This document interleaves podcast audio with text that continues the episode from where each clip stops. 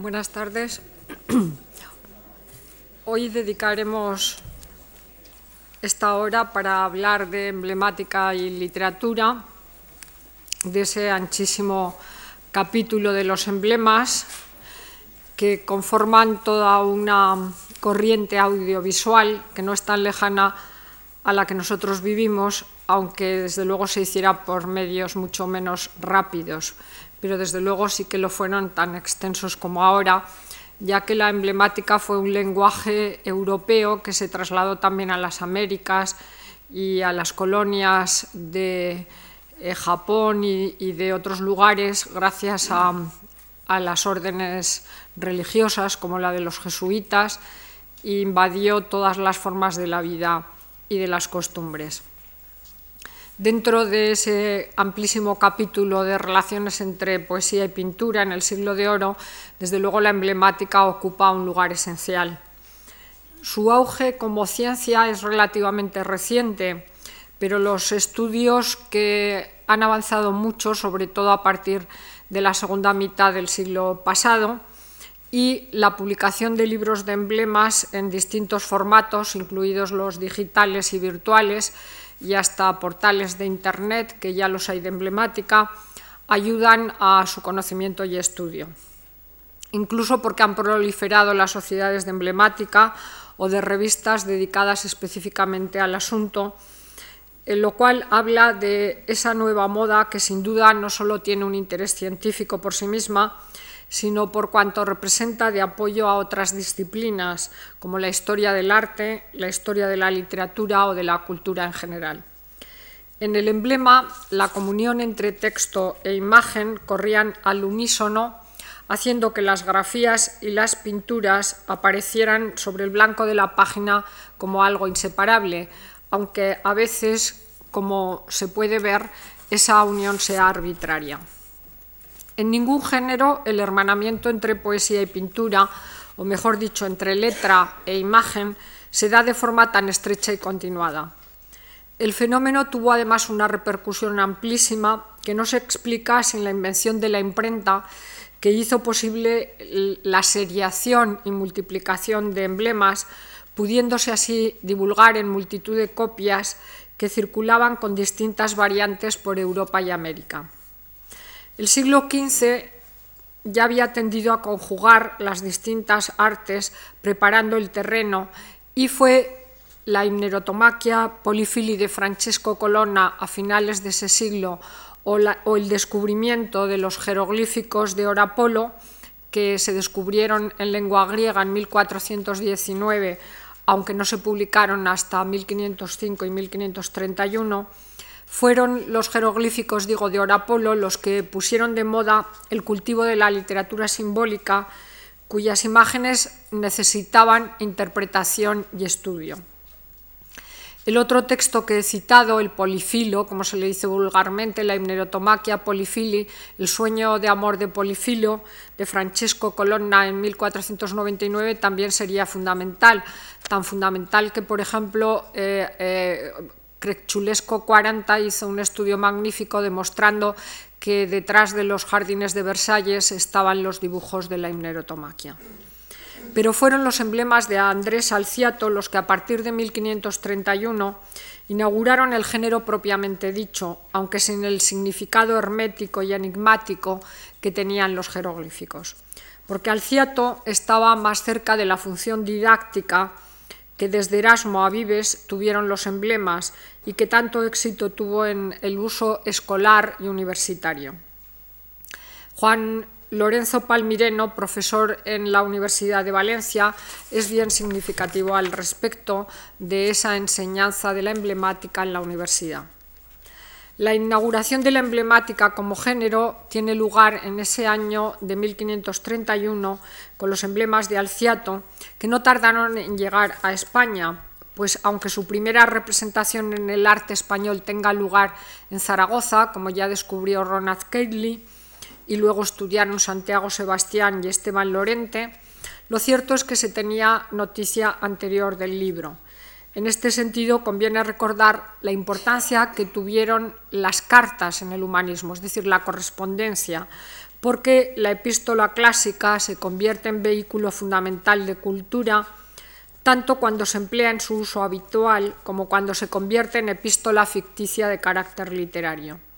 Pues son las cartas entre los humanistas aragoneses que viven en Italia y los aragoneses que viven en su tierra las que producen esa temprana fecha de Alciato en Aragón gracias a las cartas que Antonio Agustín manda a algunos aragoneses ya en el año 1537 y 1539. Luego, a partir sobre todo de la traducción española de Daza Pinciano en Lyon en 1549, los emblemas se popularizaron por toda la península, lo mismo que ocurrió en el resto de Europa. Y hubo focos importantes en Valencia, en Sevilla, en Aragón, en muchos sitios donde Llovio y Orapolo fueron conocidos lo mismo que Alciato y las justas poéticas y las academias literarias de toda España introdujeron la moda del emblema en sus ejercicios y en sus fiestas públicas. Por eso la literatura emblemática vive en las imprentas, en los cenáculos y bibliotecas, hasta convertirse en algo habitual del mundo de la fiesta, tanto religiosa como civil. El emblema es tan antiguo como la pintura y la literatura, donde quiera que anden juntas. Y entonces podemos hablar de emblema en sentido general, pero claro, conviene ser precisos y distinguir entre el uso adjetivo del término y el científico. Pues es evidente que en los estudios actuales el emblema propiamente dicho empieza con alciato, constituyéndose en un género distinto y diferenciado, aunque como siempre ocurre también esté sometido a dilogías y ambigüedades terminológicas ya evidentes desde su nacimiento. La palabra emblema plantea no pocos problemas, porque a veces se funde y confunde con la empresa, con el jeroglífico, con la divisa, con la imagen numismática o heráldica, y no digamos hoy cuando empleamos el término emblemático, hasta como decía con un dardo en la palabra Lázaro Carretel, los emblemáticos goles, que a él le producían una gran desazón. Nosotros aquí vamos a dejar a un lado la protohistoria del emblema, rastreable y rastreada por sus especialistas en blasones, escudos de armas, en la vexología, en las eh, banderas y demás formas precedentes ya desde el siglo X.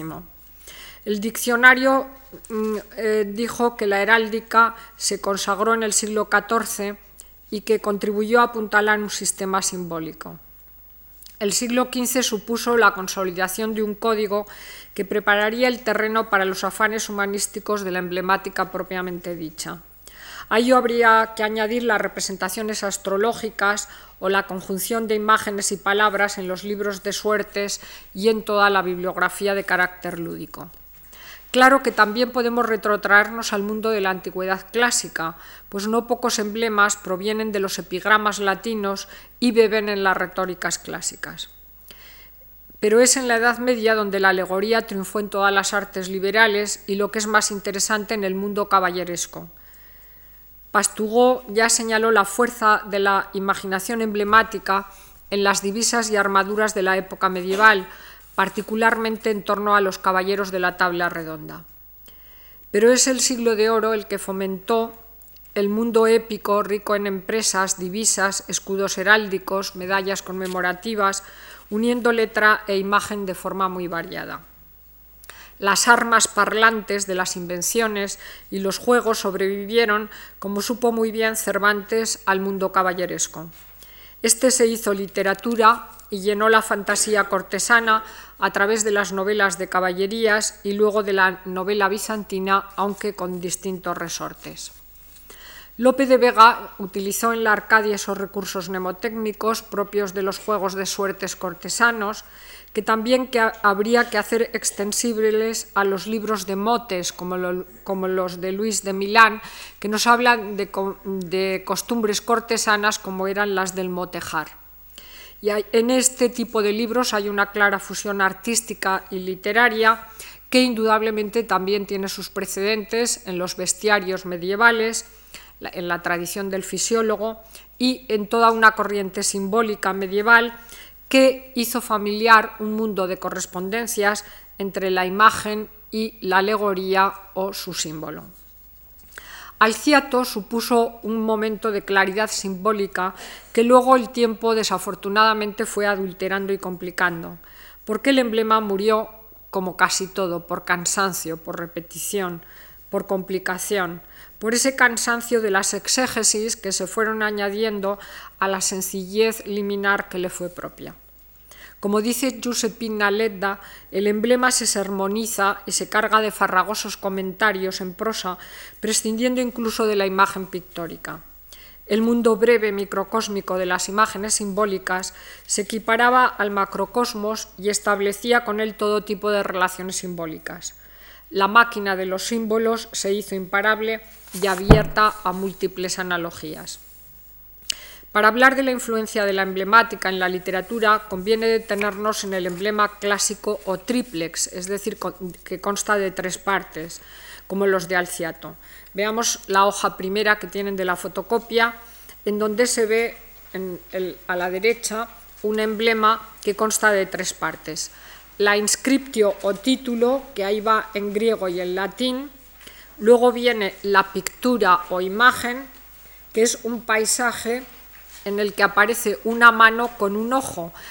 Eh, Gracián, que tenía mm, mm, mucho ingenio, llama a esto la mano ocular, la mano que ve, es decir, que, que al tocar ve. Y la suscriptio o leyenda en verso, que explica el sentido de la imagen y lo amplía llevándolo al terreno moral. A veces esta parte está en verso, otras en prosa. Los hay que combinan prosa y verso, los hay en diálogo, los hay en bilingües, trilingües, etc. Se emplea el latín o el castellano u otras lenguas. Como nos avisa Peter Daly, uno de los investigadores más eh, claros y, ricos sobre la emblemática, la pintura era el cuerpo del emblema y la letra el alma. Había pues una res picta, una pintura, una cosa pintada, y una res significans, una mm, cosa, eh, un significado, un significante que era el que lo traducía en palabras. La relación entre cada una de las dos partes, o por mejor decir de las tres, es compleja y conviene estar avisados porque no siempre hay una relación directa entre ellas, sino que a veces es arbitraria porque el, impresor aprovechaba en ocasiones grabados anteriores a los que el autor ponía un pie completamente distinto. No siempre el autor de la letra tenía el dibujo delante y en ocasiones la dislocación entre texto e imagen es evidente. Muchos grabados sirvieron para pies y comentarios diferentes. El mismo Alciato es testimonio claro de la incongruencia que existe a veces entre la letra y la imagen. Otro asunto es el de la disposición y tamaño, así como el de su impresión en el cuerpo de un folio, por una cara o por dos. Se multiplicaban en forma de libro y su lectura lineal, página a página, lograba un significado nuevo leído en el conjunto, además del que cada emblema tenía individualmente por separado. Muchos impresores y libreros para hacer negocio vendían además los pliegos sueltos, es decir, que se dejaban tiradas sin convertir en libro y los pliegos los vendían aparte eh, uno por uno, como se hacía con los pliegos sueltos en general. La vista recogía a la vez la voz, la letra y la imagen del emblema. Pero ese ojo que lo contemplaba no siempre era el de un letrado. Muchos analfabetos se educaron visualmente gracias a ese lenguaje de las imágenes sin poder deletrear las palabras que acompañaban al emblema. En ese sentido, el emblema sirvió para educar visualmente a las masas, lo mismo que el teatro lo hizo de manera bien distinta, educando a los iletrados desde la palabra viva del escenario. Y en ese espacio escénico muchos espectadores supieron del lenguaje de los emblemas a través de la voz de los actores o de las pictografías escénicas de las que luego hablaremos. El emblema depende, por tanto, del ojo que lo mira y también, claro, está mediatizado por él. Claro que, entre otras cosas, habría que tener también en cuenta el soporte manuscrito impreso, porque la mayor parte de los emblemas se difundieron por la imprenta, pero también se hacían copias manuscritas y, sobre todo, se copiaban de los propios libros de emblemas cuando se trataba de decorar palacios o iglesias o, o eh, paraninfos universitarios o eh, balcones, ventanas, etcétera, en las fiestas públicas. El emblema exige a su vez una lectura total y única de letra e imagen, aunque su gestación haya sido independiente, como decimos en muchos casos. En general, tanto los autores de emblemas como los de empresas tendieron a exigir que existiera, como, dijo Paolo Giobio, un equilibrio entre la letra y la imagen. Los comentaristas españoles como Pinciano y Carballo tendieron en general a dar más importancia a la letra de los emblemas que a la pintura, aparte de que la impresión de emblemas en España no es tan rica como en otros países, me refiero a la calidad de las imágenes y a la cantidad de las imágenes, porque incluso ahora todos sabemos lo que cuesta en la imprenta el que publiquen los libros los editores con lo que podemos llamar santos, ¿no? Otros, en cambio, conciben la letra como un añadido que simplemente explica lo que ya es evidente en la pintura previa. La misma definición que Covarrubias dio en su Tesoro de la lengua castellana en 1611 daba en parte prioridad a la pintura a la hora de definirlo emblema, dice Covarrubias. Además, la definición la recoge también la Academia actualmente. Metafóricamente se llaman emblemas los versos que se suscriben a alguna pintura o talla con que significamos algún concepto bélico, moral o amoroso, o en otra manera ayudando a declarar el intento del emblema y de su autor. Lo cierto es que la imagen, al menos aparentemente, es lo primero que el ojo percibe y lo que, como es evidente, salta a la vista. La lectura requiere más tiempo y entra en un proceso ulterior más lento de descripción y análisis. Dicho análisis requiere diversas aproximaciones y debe partir de la base de que el texto es más fácil de divulgarse que la pintura, ya sea de forma oral, manuscrita o impresa. La pobreza de la imprenta española a la que he aludido se deja ver precisamente en la cantidad de fiestas públicas en las que a la hora de publicar sus relaciones se limitaban a reproducir las letras de los jeroglíficos y de los emblemas y omitían sus dibujos por problemas económicos, pues el grabador resultaba evidentemente muy caro. La riqueza de los libros de emblemas publicados en imprentas europeas, como las de Amberes, es evidente y mm, por eso mm, vale la pena, ya lo he dicho en otros momentos, ver eh, la mm, eh, exposición que hay actualmente en la Biblioteca Nacional de Grabadores de los Países Bajos, porque ahí verán una muestra riquísima.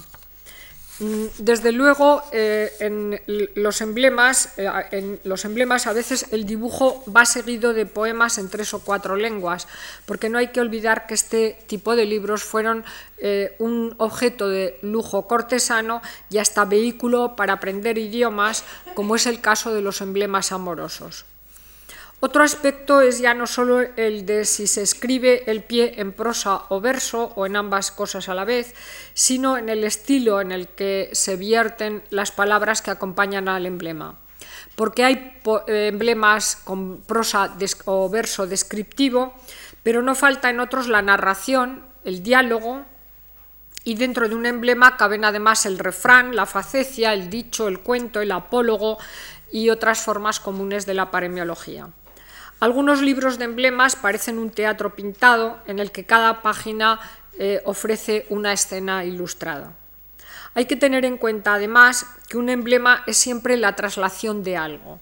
Funciona como una alegoría. Dice una cosa y además otra adicional. La huella del pensamiento alegórico medieval traspasa el siglo de oro, pero también el nivel de significación moral y el anagógico, es decir, el elevado hacia lo divino. Y la significación literal queda, por tanto, siempre trascendida en los emblemas que tratan de escrutar el significado oculto del mundo, de las cosas y del hombre. Los emblemas tendían, como dice Juan de Orozco y Covarrubias en sus emblemas morales, publicados en Segovia en 1591, a enseñar, dice, algo bueno en negocio de costumbres. Y así es o así lo pretenden en la mayor parte de los casos los emblematistas. Hasta se puede decir que la imagen pictórica deleita y la letra enseña moralidades. En ese sentido, el ojo mm, eh, tiene una función más de atracción, de persuasión, y la palabra es la que lleva, digamos, la moraleja o la moralina. Claro que no siempre es así, pues en ocasiones el comentario tiene evidentes valores poéticos o literarios. Más allá de los morales, también hay que ver una función claramente estética. La España de la Contrarreforma Mm, pero también el protestantismo, usaron y abusaron de la parte doctrinal de los emblemas. Hubo una enorme cantidad de emblemas de carácter religioso a los que aludiremos. Pensemos, por ejemplo, en las empresas sacras de Núñez de Cepeda, que se multiplicaron hasta el agotamiento, porque la temática y la finalidad también siguieron el signo de los tiempos. Hay en este sentido una enorme diferencia entre los libros de emblemas humanísticos, generales y variados, tendentes a la enseñanza moral del hombre, y luego, sobre todo en el siglo XVII, los que tendieron a la especialización con libros específicos en ediciones monográficas. Por otra parte, los problemas que plantea la emblemática no son únicamente los de su historia, su difusión o su transmisión, ni los de su función lúdica o didáctica, también interesa considerar, por lo que ahora nos afecta, su relación con los distintos géneros literarios, ya que es muy diferente la función que el emblema tiene en la poesía, en la prosa doctrinal, en la oratoria sagrada, en la novela o en el teatro, por no hablar de los usos de los mismos en las academias literarias o en los ejercicios de retórica de las universidades o en esa enorme proyección que tienen en las fiestas públicas. Aparte, claro, de la inmensa influencia que tuvieron los emblemas en el arte, tanto en la arquitectura como en la pintura y en la escultura. El juego moral, religioso y político del género emblema no debe ser tampoco desestimado, pues la Iglesia, las órdenes religiosas, las militares o los poderes privados y públicos hicieron también amplio uso festivo del emblema, porque el emblema fue eh, todo, incluso también, como no podía ser menos, imagen del poder. Otro asunto es el referido al emblema considerado como sello personal en lo que a la literatura se refiere. Gracián, por ejemplo, ya vio en el juego del alce que tiene en la portada del libro de Alciato el juego con el apellido Alce Alciato. Y lo mismo podíamos ver con otros ejemplos. Los libros de este género son también un modo de indicar la personalidad de su autor y la del destinatario. Alfonso de Carballo, por ejemplo, dibujó un emblema con un cisne a la hora de publicar su Cisne de Apolo, una preceptiva literaria para uso de sus alumnos. Muchas portadas de libros cumplen una función emblemática en sentido estricto o son en sí mismos un emblema de su autor. A veces incluso con su propio retrato, como ocurre, y eso ha sido muy bien estudiado, con las portadas de los libros de Lope de Vega o con Quevedo, cuyas primeras ediciones de la política de Dios, de la cuna y la sepultura o del Marco Bruto, tienen grabados que hoy llamaríamos emblemáticos. El caso más conocido es el de la novela de la pícara Justina de López de Úbeda, cuya portada explica en un grabado el sentido completo del libro y lo que es más interesante, la ubicación del mismo dentro del género al que pertenece como hijo lejano del Lazarillo, pues este va en una chalupa pequeña al lado del gran barco por el que navegan Justina con Guzmán de Alfarache. También hay que observar los títulos de los poemas y los de los libros. Muchos proceden de un emblema o dan lugar a títulos de emblemas. En los libros el título del libro se parece a esa primera parte del emblema, al lema del emblema. La portada equivale al dibujo y el libro en cuestión sería la suscriptio que glosaría lo que es la imagen de la portada y del lema o título en cuestión. Calderón es un ejemplo precioso en toda su obra, pues el enigma de muchas de ellas se explica y contiene en el título, que es epítome del libro o de la obra teatral en cuestión. Recuerdo títulos tan significativos como y rotundos como La vida es sueño o El gran teatro del mundo. Aparte de que su puesta en escena también sería el desarrollo de imágenes y la palabra acompañaría con explicación esas imágenes, sobre todo en el Gran Teatro del Mundo, en donde aparecen dos grandes esferas, una la, del mundo del hombre y otra la de Dios, y todo transcurre en, ese teatro del mundo que eh, se muestra en escena. Las obras de Calderón están plagadas de emblemas de todo tipo y hasta funcionan como emblemas vivos. Los escenógrafos así lo entendieron a la hora de fabricar las maquinarias de sus comedias y autosacramentales. Quizás el aspecto menos conocido, desde luego, sea el de los telones.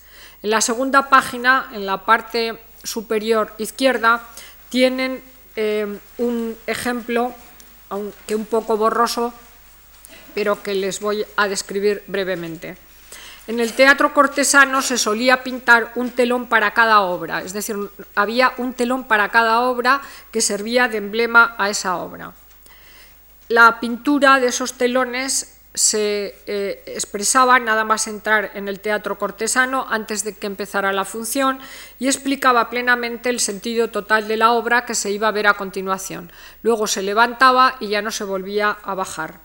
El telón era así como un emblema profético, diríamos, un anticipo misterioso de lo que luego adquiriría la vida gracias a los actores y a la escenografía. Así ocurrió con la representación valenciana de La Fiera, el Rayo y la Piedra en 1690, con motivo de las bodas de Carlos II con Mariana de Austria. Veamos el telón dibujado en esa fotocopia en la parte superior dice en la banderola portada por Los Ángeles un epigrama latino de Jaume Falcó, un humanista valenciano, que alude a, lo que luego se desarrollará la imagen. Me refiero a, a las parcas que dibujan la muerte. Luego orlada en castellano la referencia al motivo de la representación. A ser obsequiosa medra del feliz Carlos segundo, hoy vuelve a nacer al mundo la fiera, el rayo y la piedra. Debajo en el centro aparecerían pintadas las parcas que indudablemente están hilando la estambre de la vida y que es de donde viene el cuadro de las hileras o hilanderas.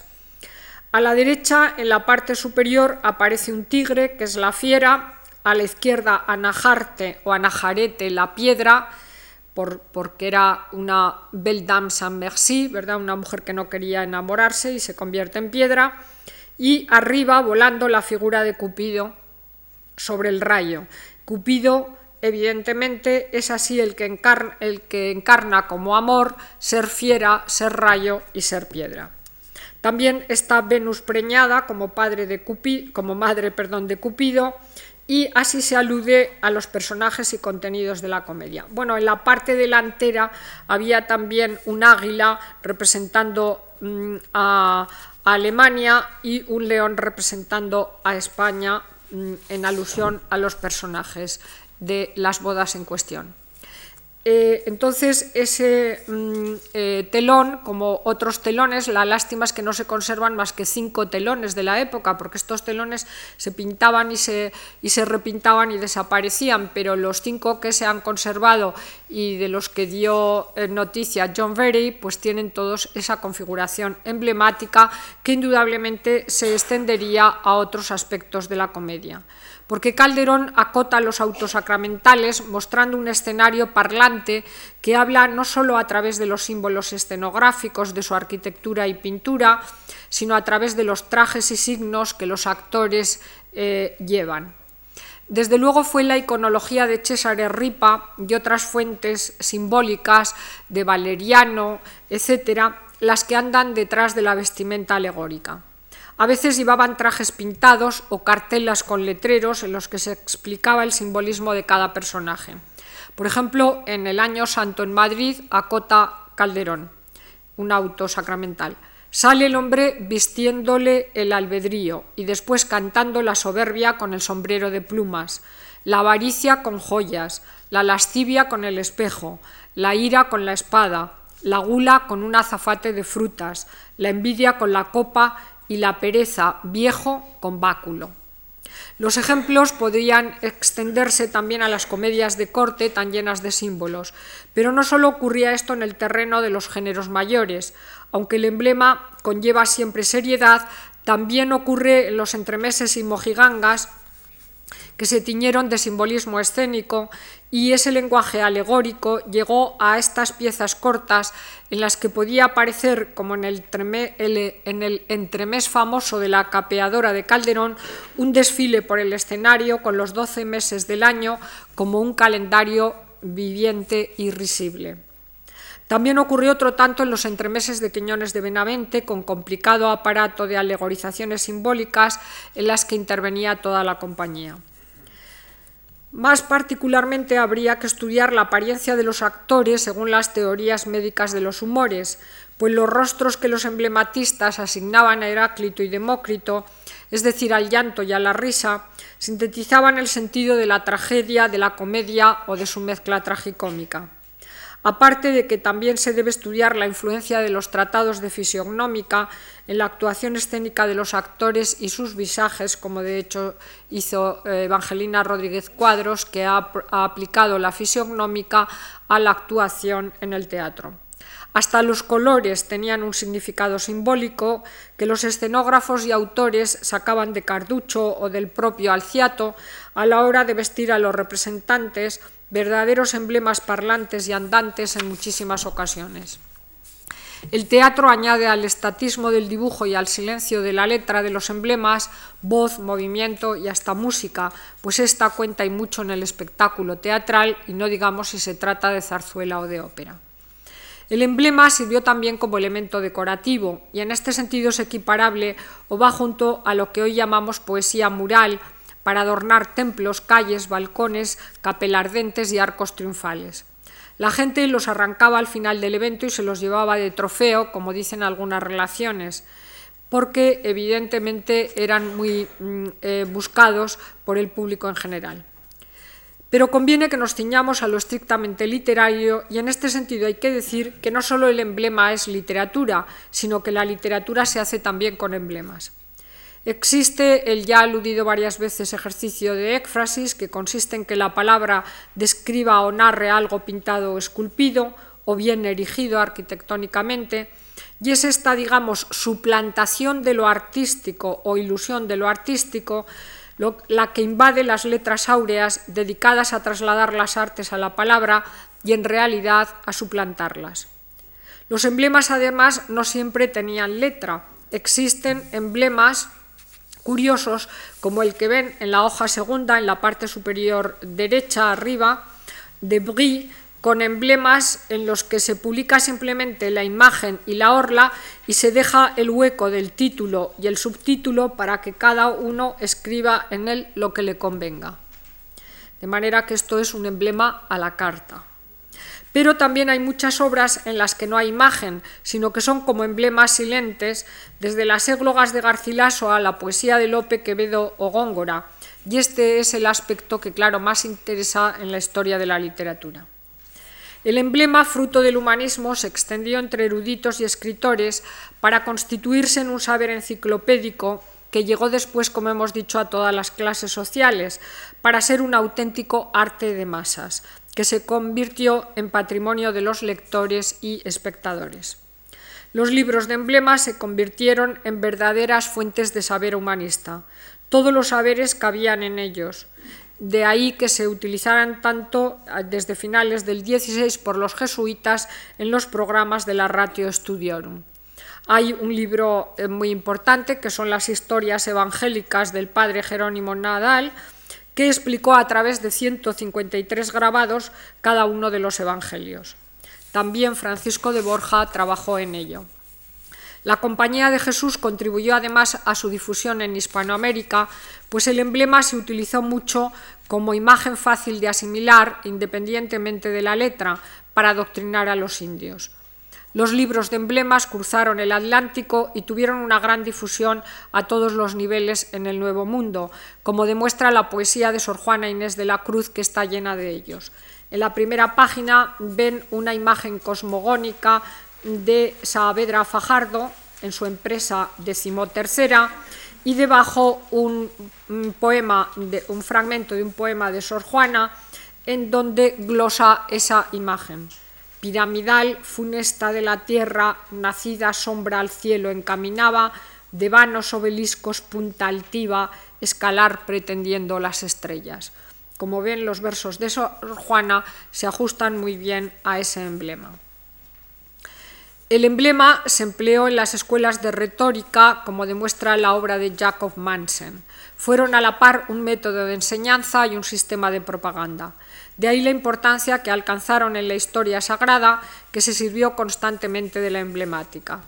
Fray Diego Balades, autor de una retórica cristiana, nos ofrece en su libro eh, un ejemplo en 1579 de este sistema. La fotocopia es muy mala, la tienen en la página segunda, en la parte inferior, pero ahí se ve muy bien al orador en el título que está eh, con un puntero explicando imágenes que ha colocado en eh, la misma iglesia como si estuviera ah, dando una lección verbal de arte. La retórica de las artes memorativas, basadas en los lugares e imágenes de la memoria, se servía de los emblemas como vehículo inmejorable para recordar. Es decir, la imagen es fundamental porque, claro, es la que graba en la memoria con mayor eh, habilidad e impacto y en un solo golpe de vista algo, un concepto o lo que se quiera trasladar y, por tanto, ayuda mucho para la memorización verbal. Ese y no otro fue el método representativo utilizado, como ya dijimos en otra conferencia, en los ejercicios espirituales de San Ignacio de Loyola y mejorado por muchos otros jesuitas en las aulas, en el teatro o en el templo. La seriedad moral y didáctica llevó a contrahacer a lo divino muchos emblemas profanos, es decir, igual que se hizo contrahaciendo Garcilaso y Boscán a lo divino por Sebastián de Córdoba, pues Alciato se elevó a lo divino por parte de muchísimos escritores. En España tenemos claro los conceptos espirituales de Ledesma, que a veces llega a, unos extremos que a, nosotros nos, nos parecen casi de chiste o blasfemia, como cuando pinta este concepto de un, diríamos, amor de farmacia a lo divino. Dice, pintóse una botica con sus botes y cajas, y la letra decía, Hoy amor en tu botica, a Dios la purga receta y a mí la dulce tableta. Bueno, casi todos los de Ledesma van por ahí, era una manera de captar adeptos por medio de estos sistemas tan peregrinos y nunca mejor dichos. Dicho. Los sermones describen cuadros, imágenes del Via Crucis, imágenes de bulto, explicándolas. Era esta una manera muy barroca de hablar a los ojos, la demonstratio ab oculos. Estética de la persuasión, como la ha llamado Loretta Innocenti, que tuvo una amplia repercusión en la emblemática. Pero sobre todo el emblema, al igual que el arte y la literatura de la época, es conceptual y se empleaba para el cultivo y arte del ingenio, como sabía muy bien Gracian. En el emblema cabe todo o casi toda la cultura del siglo de oro. A través de él podemos estudiar la historia, la literatura, la oratoria, el teatro y hasta las costumbres, incluso los libros de medicina. O como dice el título de un importante libro de Diego López que publicó en 1615, Declaración magistral de los emblemas de Alciato con todas las historias, antigüedades, moralidad y, doctrina tocante a las buenas costumbres. Toda la vida de la época se estudiaba y analizaba y veía su especie emblemática. Porque hay que decirlo, el emblema es además el triunfo del comentario, del escolio, es decir, de la exégesis, porque la imagen se explica hasta la saciedad con todo tipo de fuentes eruditas. El libro de emblemas daba pie para comentarios posteriores, como fue el caso de Alciato, surgiendo así una cadena casi interminable de explicaciones. De ahí que el emblema no se pueda explicar sino como producto del humanismo y por tanto de esos afanes filológicos con el mundo grecolatino como fondo. La antología griega fue su madre nutricia, pues como dice Diez Bustamante, el emblema está lleno de dicta, de lemmata, de sentencias, es decir, de autoridad. Pero no hay que ser ingenuos a la hora de estudiar sus fuentes. Cuando vemos una obra literaria o artística, no debemos dejarnos llevar por la analogía con un emblema anterior cuya temática sea semejante, pues generalmente tanto la obra literaria o artística como el emblema dependerán de un lugar común. Los escritores como los pintores tenían estos libros en sus bibliotecas, los leían y se los sabían de coro, como muchos de sus lectores, coleccionistas de los jeroglíficos de Valeriano, de las empresas de Ruscelli o de Capacho y Jovio. Luego estaba la lista de los españoles, Juan de Borja, Juan de Orozco, Sebastián de Covarrubias, Hernando de Sotos, Villaba, y esos escritores lectores de emblemas se acogerían, como en el resto de Europa, a una de las dos corrientes fundamentales, una de carácter racional, aristotélica, y otra de carácter neoplatónico, más esotérica y mística. Pero pasemos ya a ver algunos ejemplos de aplicación concreta. El primero será la política. En la segunda hoja, abajo a la izquierda, tienen un emblema de Saavedra Fajardo que pertenece a su idea de un príncipe político cristiano. Aquí ya nos encontramos con un libro de educación, un espejo de príncipes en imágenes sacadas de la naturaleza o del libro mundo, a través del cual se educa al príncipe para el buen gobierno. Hay también en él imágenes abundantes del mundo científico y técnico e incluso de animales sacados del fisiólogo. El león de Saavedra y su leyenda Ut estiat regnare está sacado de la única lección que por lo visto dio Carlos VIII de Francia a su hijo Luis XI. Qui nestit dissimulare, nestit regnare. Quien no sepa disimular, no sabrá reinar. El engaño, fundamento del maquiavelismo, fue una de las bases teóricas políticas del siglo de oro. Saavedra no admitió el engaño por el engaño de Maquiavelo y en este emblema colorea, perdón, coloca la piel de un león coronado de serpientes para distinguirse del autor del príncipe. Maquiavelo decía que el príncipe, como el león o la raposa, lo que no puede conseguir por la razón, lo conseguirá por el engaño. Pero Saavedra coloca las serpientes prudentes de Camerarius y explica así porque alguna vez conviene cubrir la fuerza con la astucia y la indignación con la benignidad, disimulando y acomodándose al tiempo y a las personas, se corona esta empresa a la frente del león no con las artes de la raposa viles y fraudulentas, sino con las sierpes, símbolo del imperio y de la majestad prudente y vigilante. Indudablemente este es un emblema de tipo político, una de las fuentes indudables de la emblemática. Otro ejemplo lo tenemos en prosa en la hoja tercera. Más allá de la pretensión religiosa y didáctica de la Compañía de Jesús, la obra de Gracián fue fundamentalmente laica y también el uso que él hizo de los emblemas poniéndolos al servicio del arte de vivir, ya fuese en el héroe o en el político, sintetizándolos en el oráculo o elevándolos a lo divino en el comulgatorio, única obra que desde luego es así, trasciende lo laico. El criticón está plagado de emblemas y antes el discreto. En esa obra los emplea constantemente y hasta hace dos realces o capítulos que titula Emblemas, aunque no lleven desde luego pintura alguna. Es el caso del realce 21 titulado Emblema y subtitulado Diligente y inteligente. En el realce, eh, eh, rehace perdón, el emblema 160 de Alciato, que tienen ustedes en la parte de arriba, para convertirlo en un ejercicio de éfrasis que pone nueva letra a una pintura conocida. Dice así el discreto.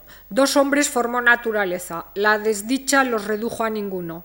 La industria después hizo uno de los dos. Cegó aquel, encojó este y quedaron inútiles entrambos.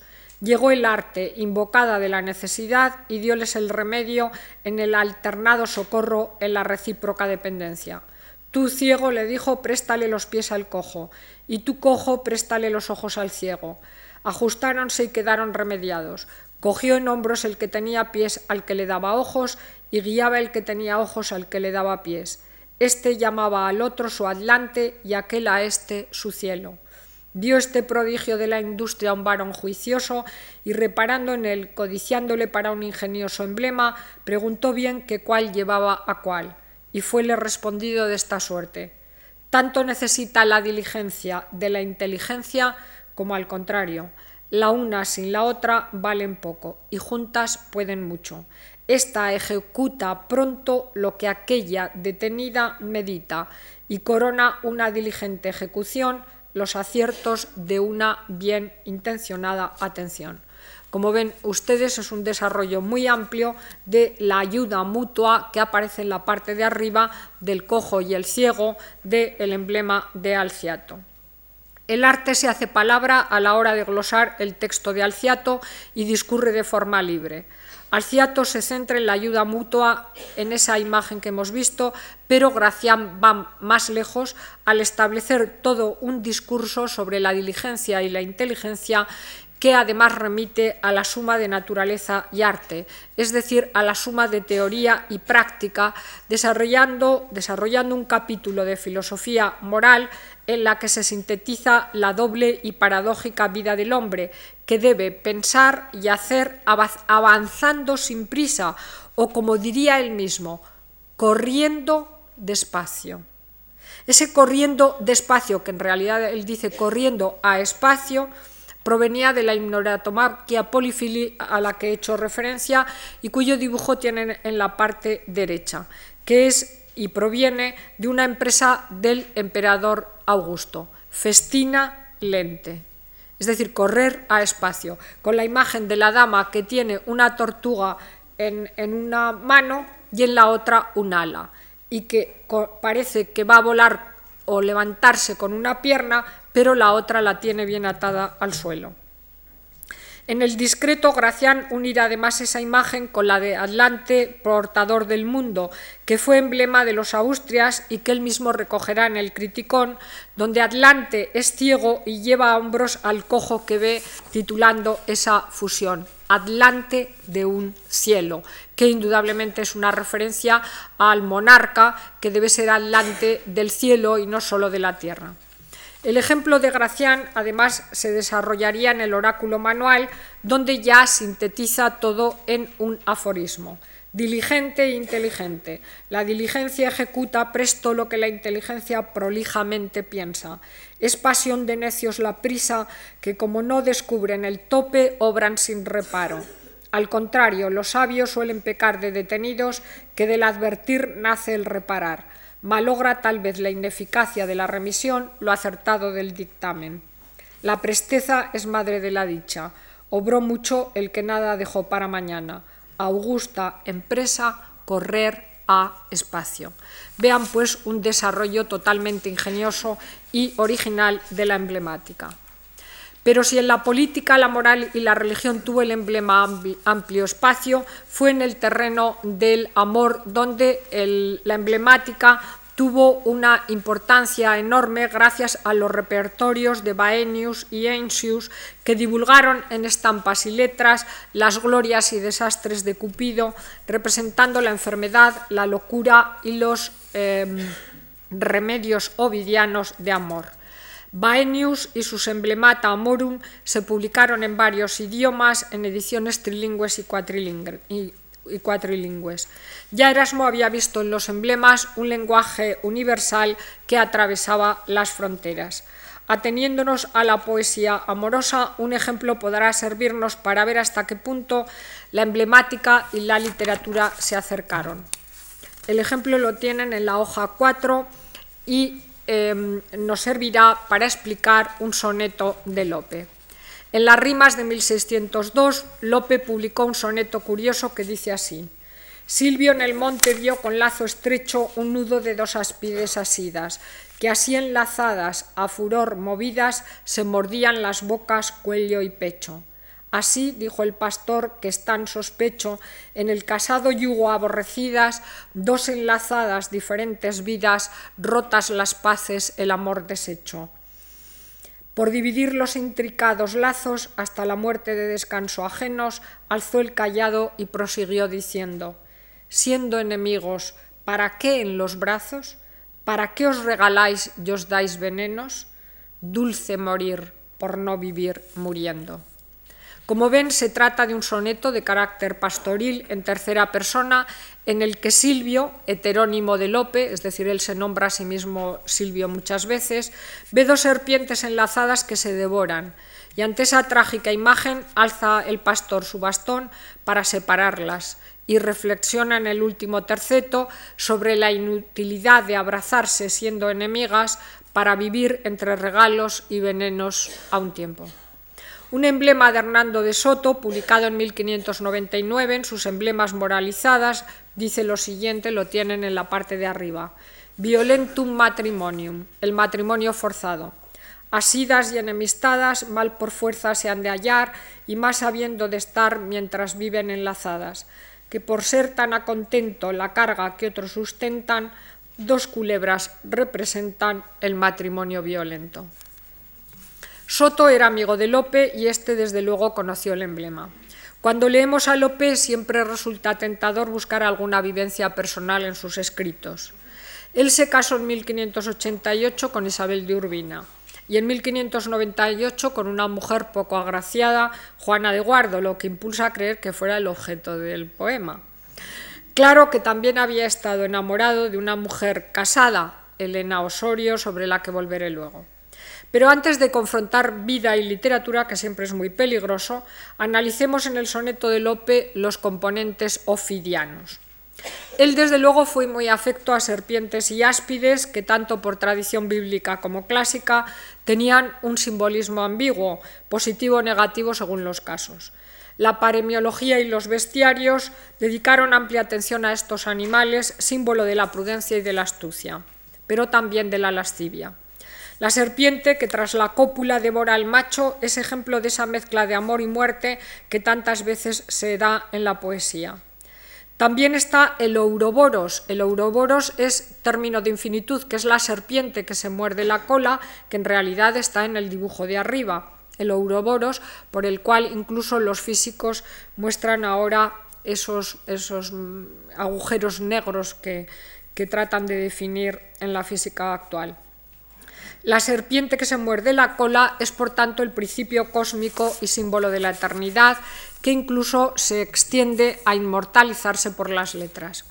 Los símbolos animales tienen esa doble naturaleza, buena o mala, que los autores o los artistas utilizan según les conviene. Lope leyó Alciato y ahora Polo y estamos tentados de asignarle la lectura del emblema de Soto sin reparos. Pero antes debemos saber que el tópico de las serpientes estaba ya antes que en Soto, en Orapolo, como imagen del odio de la mujer a su marido. Y lo mismo en los jeroglíficos de Pierio Valeriano. Es decir, que aunque fueran independientes el poema de Lope y la emblemática de Soto, venían de fuentes comunes. Soto, sin embargo, no distingue entre mujer y hombre, sino que pone las culebras en paridad como símbolo del matrimonio forzado. El estatismo del emblema es evidente. Soto se limita a describir el título y la pintura en cuestión y como los bestiarios amonesta a los casados que no se respetan ni se aman. Él, muy postridentino, creía en el matrimonio como lazo indisoluble y por tanto destaca la crueldad de quienes quieren separarse y no pueden hacerlo. Lope, conocedor del fisiólogo y de los jeroglíficos y emblemas, así como de este emblema de su amigo Hernando de Soto, sin embargo, no se limitó a seguir al pie de la letra su dictado, sino que operó libremente. En primer lugar, introduce al personaje del pastor Silvio, que contempla la escena de las serpientes y contempla a, esta, a estas como dos vidas que el amor deshizo.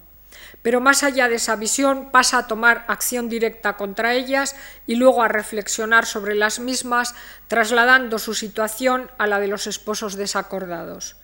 Pero la poesía siempre es misterio y duda.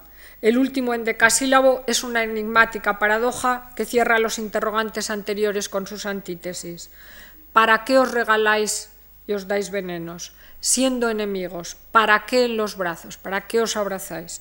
Y acaba con esa paradoja casi mística, dulce morir por no vivir muriendo.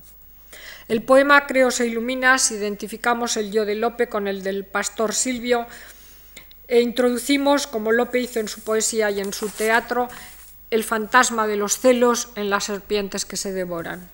Así se entiende mejor el regaláis, dais venenos, en antítesis dulce y amarga un tiempo, porque ya decía Marsilio Ficino que el amor es un dolce amaro, un dulce amargo. El poema en cuestión Lope lo publicó en las rimas, después de otro en el que cuenta los suplicios del amante que ve a su amada en los brazos de otro, sufriendo como tántalo. Después del soneto en cuestión coloca otro sobre el desdén. El poema de las serpientes no se puede, por tanto, leer aisladamente, sino en un contexto de canzoniere a lo Petrarca que lo explica como capítulo de una secuencia vital. Creo que el soneto va dirigido claramente a la expresión poética de una experiencia concreta. Me refiero a su amor por Elena Osorio, casada con Cristóbal Calderón. López Silvio contempla en las serpientes enlazadas el matrimonio de ambos y no solo siente que en él se destruyen unos esposos que aparentemente no se aman o él querría que no se amasen, sino que expresa la mordedura propia de los celos que esa unión le produce a él mismo.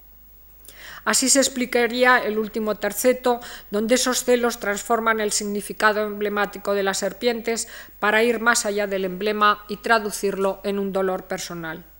Silvio fue, como he dicho, seudónimo de Lope, al que le gustó disfrazarse de pellico pastoril muchas veces, aunque juegue con ese otro yo acercándose y distanciándose a un tiempo. Creo que además la deuda con Soto es evidente, sobre todo si tenemos en, cuenta la concordancia de dos palabras que están en el soneto y en el emblema, asidas y enemistadas. Pero también es evidente que Lope va mucho más lejos de la lección moral de Soto, pues querría disolver ese lazo ajeno y para eso dibuja a Silvio lanzando su callado contra las serpientes para disolverlas, contando al final la paradoja en que todo amor, como el de los místicos, se resuelve. Dulce morir por no vivir muriendo. Las sierpes de Lope no solo llevan, como las de Soto, el veneno común de la convivencia sin amor de los esposos, sino el propio veneno de sus celos que le devoraban por dentro al contemplarlos. Lope va mucho más allá de la imagen estática y de su moralidad para dibujar su propia tragedia y mostrar la paradoja del amor que es vida y muerte a un tiempo, sobre todo cuando los celos se entrelazan con el amor mismo. El Capricho 75 de Goya, dos casados por fuerza o dos enamorados, los muestra atados por la cintura mientras un monstruo alado intenta separarlos inútilmente, como lejana reminiscencia de la emblemática en la que tanto aprendiera el pintor aragonés. Como hemos visto, la literatura usa de forma diversa los emblemas, adaptándolos a sus propios fines e insertándolos de manera diversa según el género, el estilo y las intenciones del autor que los emplea. Pero para que no todos sean signos de tragedia, como el de las sierpes, veamos en la última página el emblema de Alciato que dice amicitia etiam post mortem durans, la amistad que dura más allá de la muerte y que remite a uno de los sonetos más bellos de la literatura española, que es el de Quevedo, Cerrar podrá mis ojos la postrera, aunque sintiéndolo mucho el título no es suyo, sino de González de Salas. Pero lo que me interesa destacar de este emblema es la letra que empieza al olmo viejo seco a algo le sonará. Evidentemente la literatura viene de la literatura y no solo de los árboles que crecen en las orillas del Duero. Un poeta como Antonio Machado todavía podía ver los brotes del amor que la primavera traía a él, que era ya un olmo viejo y seco, un hombre maduro y que no estaba eh, eh, en, la vida amorosa mm, para invernal que le correspondía a su edad, demostrando que eh, evidentemente también en el instituto en el que enseñaba había una edición de los emblemas de Alciato que le hizo mm, hacer mm, crear aquel hermoso poema al olmo viejo y seco hendido por el rayo. Muchas gracias.